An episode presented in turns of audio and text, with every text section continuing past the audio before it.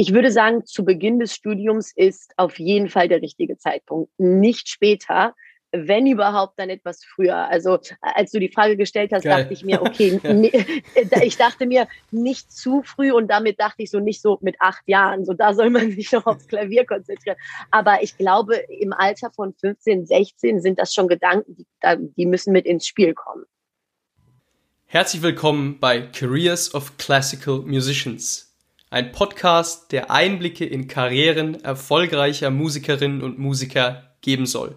Dieser Podcast wird präsentiert von Drea Media. Heute zu Gast die Pianistin Danae Dörken.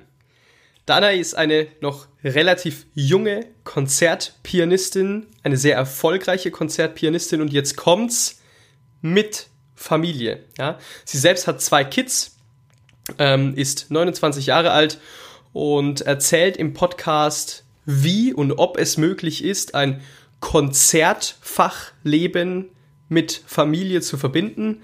Ähm, außerdem haben wir die wichtigsten Karrierepunkte Ihrer Meinung nach beleuchtet. Was ist heutzutage wichtig? Neben dem Medium Klavier oder das Instrument, das man spielt oder die Stimme, die man singt, um sozusagen ein erfolgreiches Konstrukt zu schaffen. Und ein paar Sportelemente sind auch noch enthalten. Damit würde ich sagen, ab in die Folge. Und damit herzlich willkommen zu einer weiteren Folge von Careers of Classical Musicians. Heute mit der Pianistin Danai Dörken. Herzlich willkommen, Danai. Vielen Dank. Lässt sich der Beruf einer Konzertpianistin mit einem Lebensentwurf verbinden, der ein Familienleben zulässt. Du selber hast zwei Kinder, du selber übst das Ganze tagtäglich aus. Lässt sich so ein Lebensentwurf mit diesem Beruf gestalten? Äh, das lässt sich absolut verbinden. Also ähm, ja, wie, wie du schon gesagt hast, ich habe selber zwei Kinder und bin konzertierende Pianistin.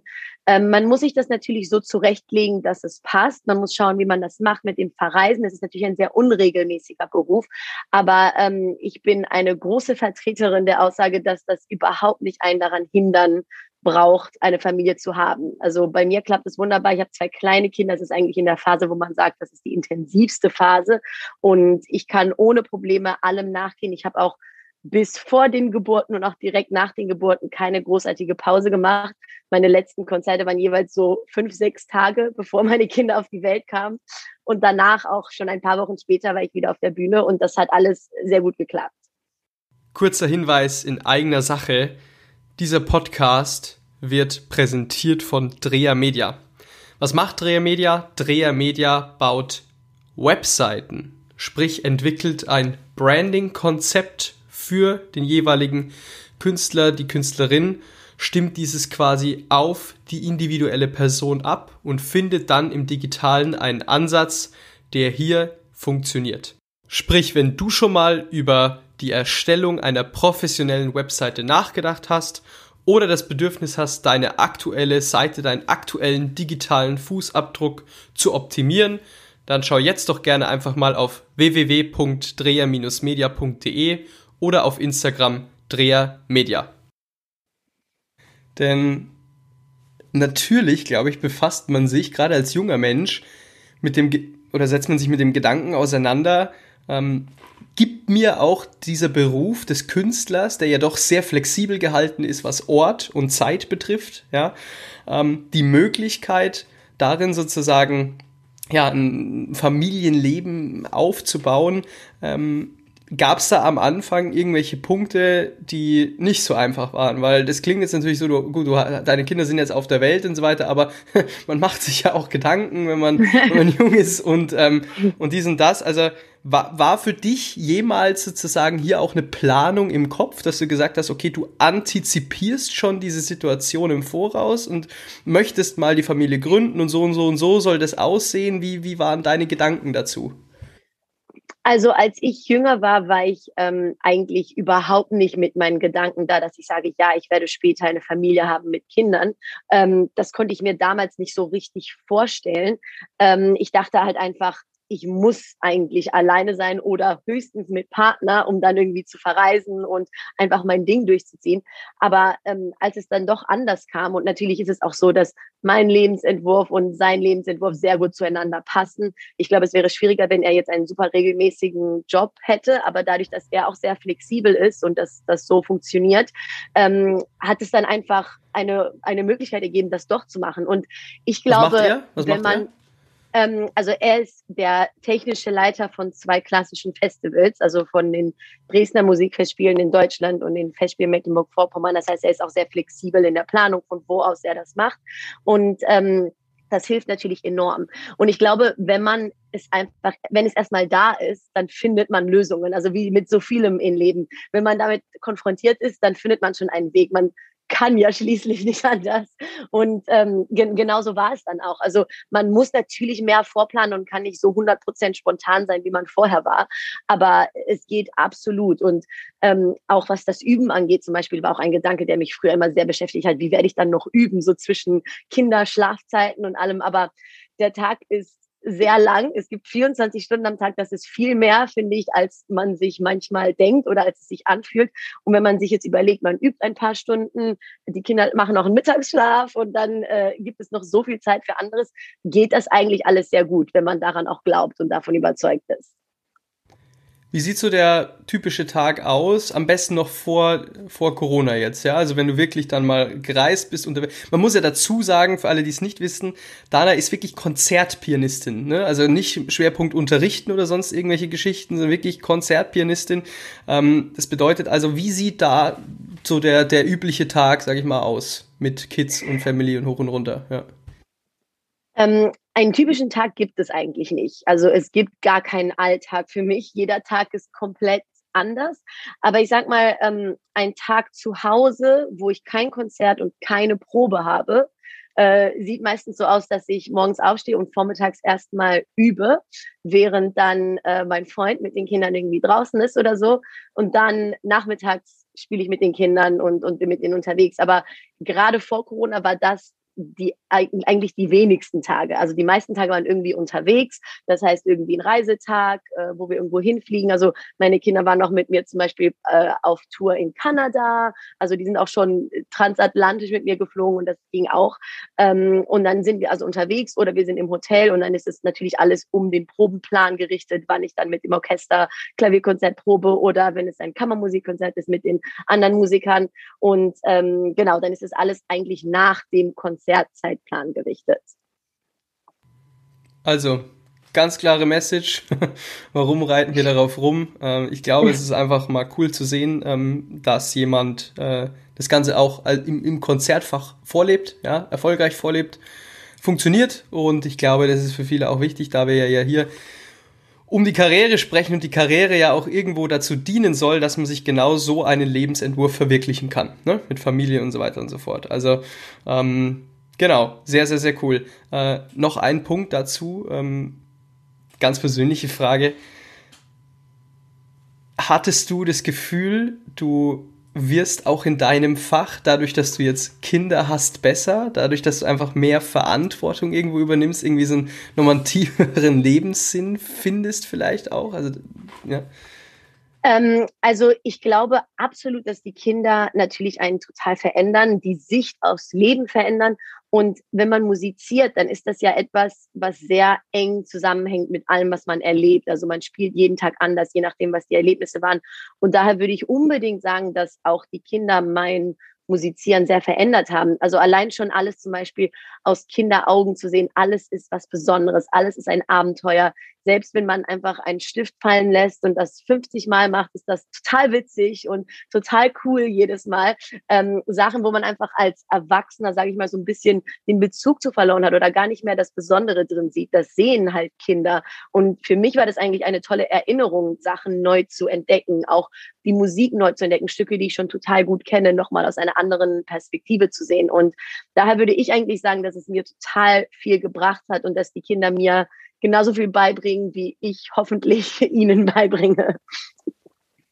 Ja, ähm, finde ich super. Warum komme ich drauf? Ähm, Jan Frodenus, Spitzsportler im Triathlon, der hatte das immer oftmals in Interviews erzählt, dass ihm quasi seine Kinder nochmal einen ganz anderen Sinn für seine Profession gegeben haben. Und ich glaube, das ist auf jeden Bereich übertragbar. Ne? Man nimmt einfach nochmal die Sachen, die man macht, viel ernster.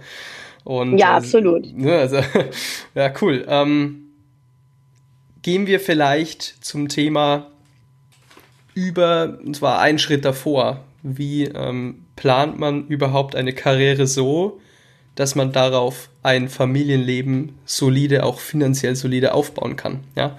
Ähm, von Anfang an. Du hast studiert. Ähm, was sind deiner Meinung nach die Fähigkeiten, die man bereits im jungen Alter neben dem Medium Klavier oder was auch immer es für ein Instrument ist, mitbringen muss, entwickeln muss? Also ich glaube, es ist erstmal wichtig zu sagen, dass der Beruf, also der künstlerische Beruf Musiker und insbesondere Pianist etwas ist, was sich schon sehr früh entwickelt. Also es ist nicht vergleichbar mit zum Beispiel einem Juristen oder einem Mediziner, der sehr lange studiert und dann nach dem Studium irgendwie eine Kanzlei aufmacht oder in eine Praxis geht und arbeitet.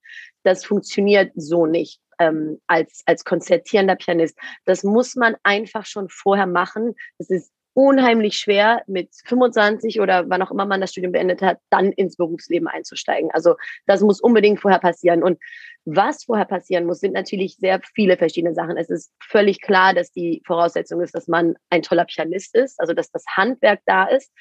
Aber dann muss man natürlich ähm, eine der wichtigsten Sachen, ein Netzwerk aufbauen, gerade wenn man am Anfang ist und noch nicht so in der Welt von Agenturen und noch keinen, sage ich mal, Namen hat, den Veranstalter kennen, ähm, muss man sich sein eigenes Netzwerk aufbauen von Leuten, die einen unterstützen, wo man spielen kann, so viele Auftrittsmöglichkeiten organisieren wie nur möglich, ähm, aber natürlich auch alles, was mit diesem ganzen Bereich PR zu tun hat, äh, dass man wirklich ähm, nach außen hin sich präsentieren kann und möchte. Also, ähm, dass man da auch offen ist und das gerne macht, sei es Social Media, was heutzutage super wichtig ist, sei es die Homepage, ähm, sei es der Lebenslauf, äh, all diese Sachen, Aufnahmen, wenn man noch keine professionelle CD hat natürlich.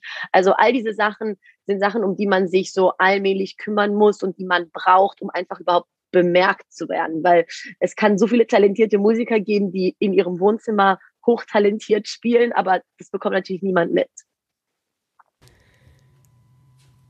Gegenfrage direkt dazu. Ab wann kommen diese ganzen Fähigkeiten ins Spiel? Ist es so, dass man erst sowas dann im fortgeschrittenen Alter braucht oder würdest du sagen, dass man das wirklich sukzessive zu dem Beginn des Studiums genauso angeht wie das Üben? Ich würde sagen, zu Beginn des Studiums ist auf jeden Fall der richtige Zeitpunkt, nicht später. Wenn überhaupt, dann etwas früher. Also als du die Frage gestellt hast, Geil. dachte ich mir, okay, ich dachte mir nicht zu früh und damit dachte ich so nicht so mit acht Jahren. So da soll man sich noch aufs Klavier konzentrieren.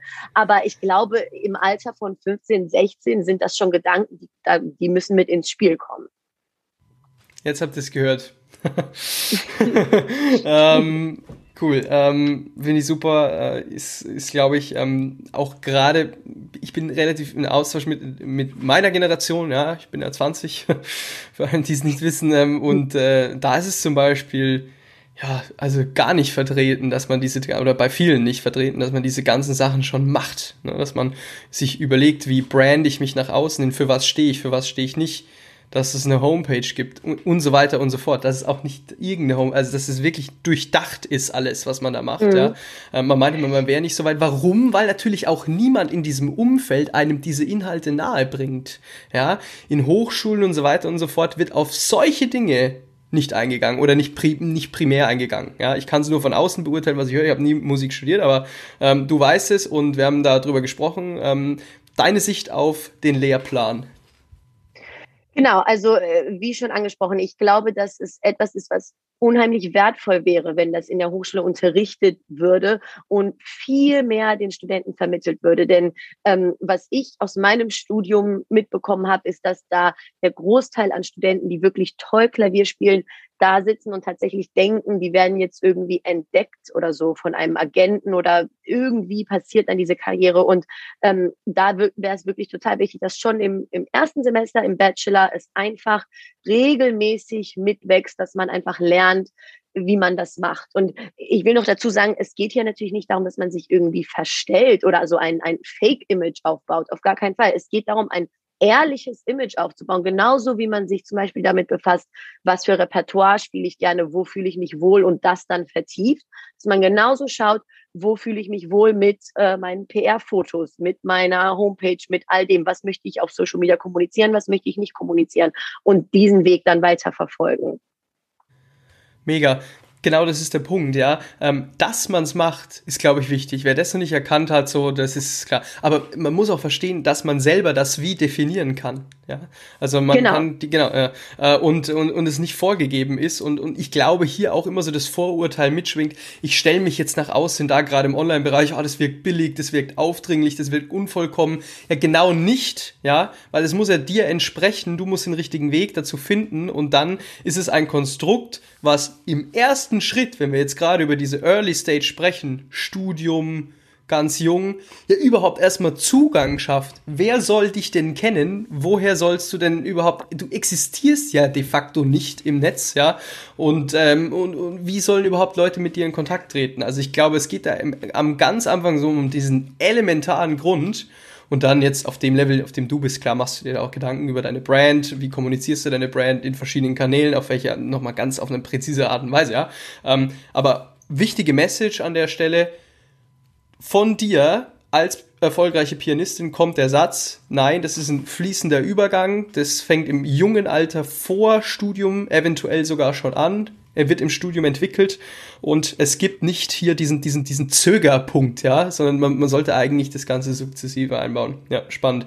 Was würdest du sagen, ist die eine, wenn es auf eine Fähigkeit runter reduzieren müsstest, such dir eine aus, die am einflussreichsten auf deine Karriere war. Logischerweise aber jetzt nicht das Klavierspielen an sich. Also die Fähigkeit rundherum, die am meisten Einfluss und Impact auf deine Karriere hat. Ähm, also bei mir würde ich sagen, ist das absolut die Kommunikation. So die Kommunikation zu Menschen, nach dem Konzert, äh, wie ich rede mit den Veranstaltern, wie ich ähm, noch vor Agenturzeiten auf Leute ähm, zu, zugegangen bin und meine Idee präsentiert habe. Ich habe ähm, zum Beispiel auch ein Festival gegründet mit meiner Schwester, wie ich da auf Geldgeber zugegangen bin, damit das auch stattfinden kann. Also die Kommunikation einfach, dass ich nicht schüchtern bin und in mir nicht auch zu schade bin, sage ich mal, meine Gedanken jemandem vorzustellen, gebündelt und zu sagen, das ist meine Idee, daran glaube ich, hilf mir dabei, bitte.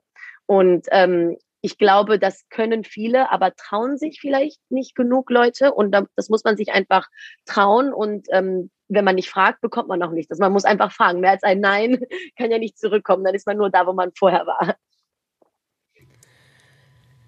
Das sind jetzt alles so Dinge, die du erzählst, die klingen so völlig so naturally, ja, also klar. Und es ist auch irgendwo, wenn man sich das mal in einem tieferen Moment durchdenkt, auch Common Sense, würde ich fast sagen. Ohne auf Leute zuzugehen, ohne diesen Mechanismus überhaupt in Gang zu setzen, kann ja überhaupt nichts entstehen. Ist gar nicht logisch, ja.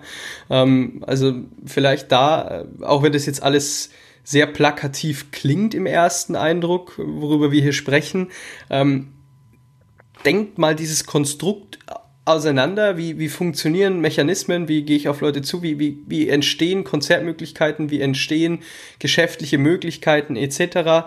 Ähm, da ist es logisch, dass es ohne die Eigeninitiative nicht funktioniert. Ja? Und äh, das ist, glaube ich, so ein Punkt, der geht unter und komischerweise aber auch, was ich total spannend finde, eigentlich müsste ja die jüngere Generation heutzutage das Ganze ein bisschen anders machen. Ja, also mhm. die jüngere Generation im Klassikmarkt, also ein bisschen anders denken, dahin gehen.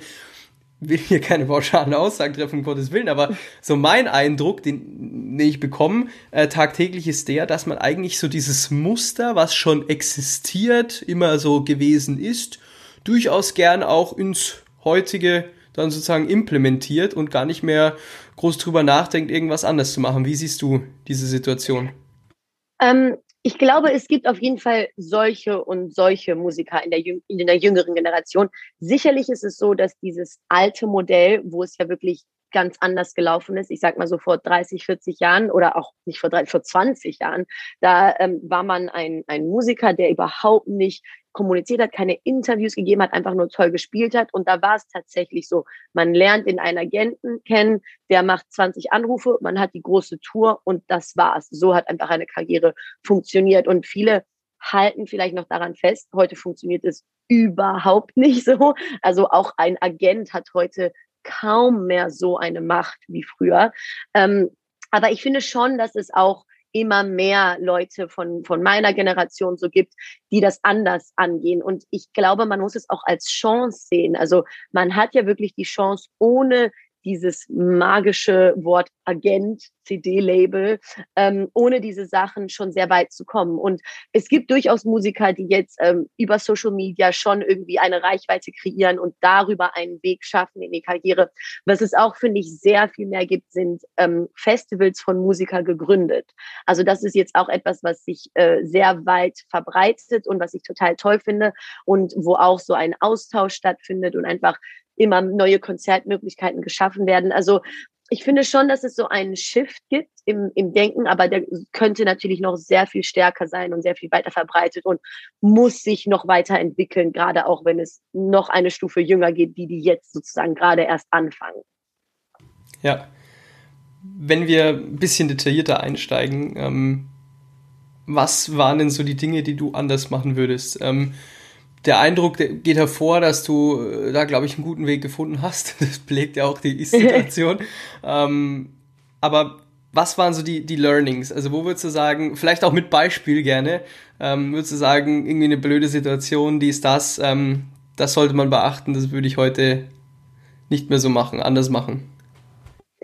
Ähm, also ich denke da natürlich am, am schnellsten an mein Festival, weil das ist so das allergrößte Projekt, was ich auf die Beine gestellt habe. Da ja. habe ich natürlich sehr, sehr viel gelernt. Ähm, Im ersten Jahr, da habe ich fast alles gemeinsam mit meiner Schwester gemacht und alles von PR bis hin zu Produktion, bis hin zu, also es ist ein, ein, ein, ein großes, in Anführungszeichen großes Festival mit 25 Musikern, die eine Woche lang da sind. Sehr viel Logistik ist damit drin auf einer Insel und wir haben eigentlich alles selber gemacht. Da haben wir sehr schnell gelernt, dass es Experten braucht für jeden Bereich und dass wir zum Glück dann auch in der Lage waren, ein paar Leute einzustellen, dass es einfach was anderes ist, wenn ein professioneller PR-Mensch die PR macht und ein professioneller Mensch die Produktion der Konzerte plant. Also einfach Hilfe, professionelle Hilfe da zu kriegen, war ein, eine sehr große Lektion, die ich gelernt habe, auch wie viel besser es dann lief. Das natürlich auch so ein bisschen übertragen auf meine eigene Karriere. Der erste Schritt ist, das selber aufzubauen, aber dann natürlich professionelle Fotos, professionelle Homepage, all das. Also dass es einfach auch wirklich auf einem hohen Level ist, nicht, weil ähm, oft sehen die Veranstalter als erstes die Homepage und wenn die auf keinem hohen Level ist, dann ist das wie so eine Assoziation, als wäre das Spiel auch nicht auf einem hohen Level. Also dass alles praktisch auf einem hohen Level ist. Schön, dass du dieses Beispiel bringst. ähm, da sage ich jetzt mal nichts zu, ich stimme dem zu. und und äh, genau. Ähm, ja, funny. Ähm, vielleicht auf die, auf die Ebene, du als Pianistin, du bist ja Unternehmerin mhm. eigentlich, ja, so würde ich dich jetzt bezeichnen. Ja, mit, mit, mit tolles Festival in Griechenland, wie gesagt. Ähm, logistisch stelle ich mir das, weil du es eben angesprochen hast, hochkomplex vor, ja. Ähm, letztendlich ähm, bist du, wie gesagt, ja, selbstständig irgendwo und, äh, und musst sozusagen auch deinen Lebensunterhalt mit den Projekten finanzieren, für die du stehst, die du gewinnen kannst, für die du natürlich auch mittlerweile stark angefragt wirst. Ähm, was waren da so am Anfang die Learnings in zum Beispiel Vertragsverhandlungen, in zum Beispiel Projektkooperationen, wo du sagst, das ging schief, würde ich heute anders machen? Ich glaube, eine Sache, die ich früher anders gemacht habe als heute, ist, ähm, ich habe mich vielleicht sehr schnell unter Wert verkauft, weil ich mich nicht getraut habe. So wenn es um Honorarverhandlungen ging, dachte ich so, okay, ähm, ich habe jetzt das Konzert, ich will es nicht vermasseln, dann nehme ich einfach mal irgendwas an. Heute weiß ich natürlich, obwohl ich dazu sagen muss, heute verhandle ich natürlich nicht mehr meine Honorare, das macht meine Agentur, aber ich weiß heute, dass ich einen gewissen Marktwert habe und dass man eigentlich erstmal nicht darunter gehen braucht, außer wenn es irgendeine besondere Situation ist. Ähm, und da habe ich mal einen sehr guten Rat bekommen. Und zwar, dass es drei Faktoren gibt, ähm, wenn man ein Konzert annimmt oder eben nicht. Der eine Faktor ist Geld. Ähm, der andere Faktor ist Karriere, also bringt es was für die Karriere, ist es in einem tollen Saal, ist es äh, mit einem tollen Dirigenten. Ähm, und der andere Faktor ist einfach der musikalische. Ist das musikalisch wertvoll? Und wenn zwei von den drei Faktoren stimmen, dann lohnt es sich, es anzunehmen. Also sagen wir mal, es gibt kein gutes Honorar, aber es ist mit einem tollen Orchester oder in einem tollen Saal und es ist musikalisch wertvoll, dann mach's trotzdem. Aber sagen wir mal, es ist in einem kleinen Saal, aber es gibt richtig viel Geld und es macht musikalisch Spaß, dann mach's auch. Also so ein bisschen dieses äh, System hat eigentlich gut funktioniert für mich. Cool, haben wir auch noch nicht so. Ja, ja, ja, absolut. ja, ja, klar. Ähm, absolut. Ich glaube, alles andere ist blind, Blindflug, ja. und, ähm, ja. und, und, bringt dann nicht wirklich weiter. Ähm, ja, total spannende Sichtweise. Ähm, wie schaut für dich ganz persönliche Abrundung, was mich einfach interessiert? Ähm, du bist, glaube ich, auch äh, die erste, die tatsächlich Kids hat, ja, der, ich weiß gar nicht, sonst im Podcast-Gast noch dabei war, bin mir jetzt nicht sicher. Mir fällt spontan, ah doch, ja klar, die Helga Machreich, gut, gut, die ist jetzt ein bisschen älter, aber ähm, äh, genau, ähm, wie, wie sieht äh, dein zukünftiger Lebensentwurf aus? Ähm, weiterhin solistisch, ähm, wie willst du dich verwirklichen? Was sind die Ziele? Was wird optimiert? Ja. Ähm, ja, also ich sehe mich absolut erstmal weiter als Solistin und ähm, arbeite auch in die Richtung. Also auch die nächsten Jahre, was im Moment so geplant ist, ist auf jeden Fall in die Richtung. Ähm, mehr CDs, mehr solistische Konzerte, Touren mit Orchester. Natürlich auf jeden Fall auch Kammermusik. Kammermusik hat immer schon eine große Rolle in meinem Leben gespielt und ich habe verschiedene Kammermusikpartner, mit denen ich viel intensiv mache. Also das auch. Und was ich jetzt nicht sagen kann, ist, ob ich vielleicht dann in, in 15, 20 Jahren sage, okay, jetzt möchte ich mehr wirklich an einem Ort sein und dann vielleicht stärker in Richtung Unterrichten gehen oder so. Das kann sein. Ähm, das kann ich jetzt im Moment nicht sagen, aber im Moment wär, bin ich noch zu rastlos, um mich jetzt an einem Ort äh, komplett niederzulassen. Also im Moment würde ich absolut so weitergehen wie bisher. Machst ja auch Yoga, habe ich gesehen. genau. Entgegen der Rastlosigkeit. Ja? ja? genau, jeden Morgen Yoga hilft sehr für die Konzentration und für, für die Fitness. Ja, cool. Sport auch? Also irgendwie.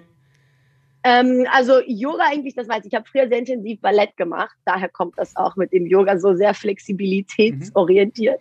Mhm. Ähm, aber ja, während des ersten Lockdowns habe ich angefangen mit Joggen, recht intensiv. Aber ich muss ehrlich sagen, jetzt mache ich das nicht mehr. Also, das hat nicht gehalten. okay, aber äh, Yoga. Ähm kann man mal ausprobieren. Für mich ist es nix. ähm, ich kann es sehr empfehlen. Ja, er kann es machen. Absolut. ähm, auch noch vielleicht Tipp von mir. Ähm, wer mal, also wer eher so ein bisschen, ich bin ja eher so der bisschen rationalere Typ. Ne? Also ich denke mir also, ja, wenn du dann den zehnten Bulletproof Coffee getrunken hast und irgendwie die fünfte Meditation am Tag gemacht hast, bist du halt auch nicht produktiver, ja. Also, ähm, aber gut, ja, jedenfalls, äh, jedenfalls, ähm, was, was super ist, ist diese, ähm, diese App, weiß nicht, ob du die kennst, Headspace. Kennst du? Kenne ich, kenne ich, ja. Ja, ja. Ähm, das fand ich lustig, weil es äh, super aufbereitet ist und auch echt günstig ist. Da sind quasi echt coole Meditationen dabei, dauern fünf Minuten, dauern zehn Minuten, kann man sich alles selber auswählen. Und das ist dann so ein bisschen, das ist so ein bisschen der Trigger. Ich glaube schon, gerade jetzt auch noch in Corona, mentale Gesundheit, Riesenthema. Oh Gott, will ich jetzt nicht aufmachen. Aber ich glaube, man braucht irgend so einen Anker, ne? Also irgend so, du machst ähm, Yoga ja. jeden Morgen. Mach weiter, äh, bitte. Ja, also ich glaube, man braucht es absolut gerade im Beruf des Konzertpianisten. So ein Beruf, wo man äh, so viel unterwegs ist, auch sehr viel alleine ist. Das ist auch so ein bisschen was Einsames, was einen ja auch so ein bisschen verrückt machen kann. Und dass man da etwas hat, ähm, wie jetzt zum Beispiel für mich stellvertretend ist das jetzt, sage ich mal, Yoga, einfach weil ich das überall machen kann. Ich brauche dafür nichts. Ich kann es im Hotelzimmer machen, was so ein bisschen eine Art von Routine in ein Leben bringt, was gar keine Routine hat ist schon, glaube ich, etwas sehr Gesundes, wo man einfach jedes Mal weiß, okay, ich bin jetzt bei mir, egal ob ich gerade in Tokio bin oder in Amerika oder zu Hause und ich weiß, ich weiß, was ich mache. So, jetzt kann der Tag beginnen. Cool. Sportliches, besinnliches Ende. in diesem Sinne, ähm, vielen, vielen Dank für diesen coolen, sehr reifen auch Einblick, ja, muss man sagen. Und äh, hat Spaß gemacht, sich mit dir darüber auszutauschen. Danke. Danke, vielen Dank, dass ich dabei sein konnte. Kurzer Hinweis in eigener Sache. Dieser Podcast wird präsentiert von Drea Media. Was macht Dreher Media? Dreher Media baut Webseiten, sprich entwickelt ein Branding-Konzept für den jeweiligen Künstler, die Künstlerin, stimmt dieses quasi auf die individuelle Person ab und findet dann im digitalen einen Ansatz, der hier funktioniert.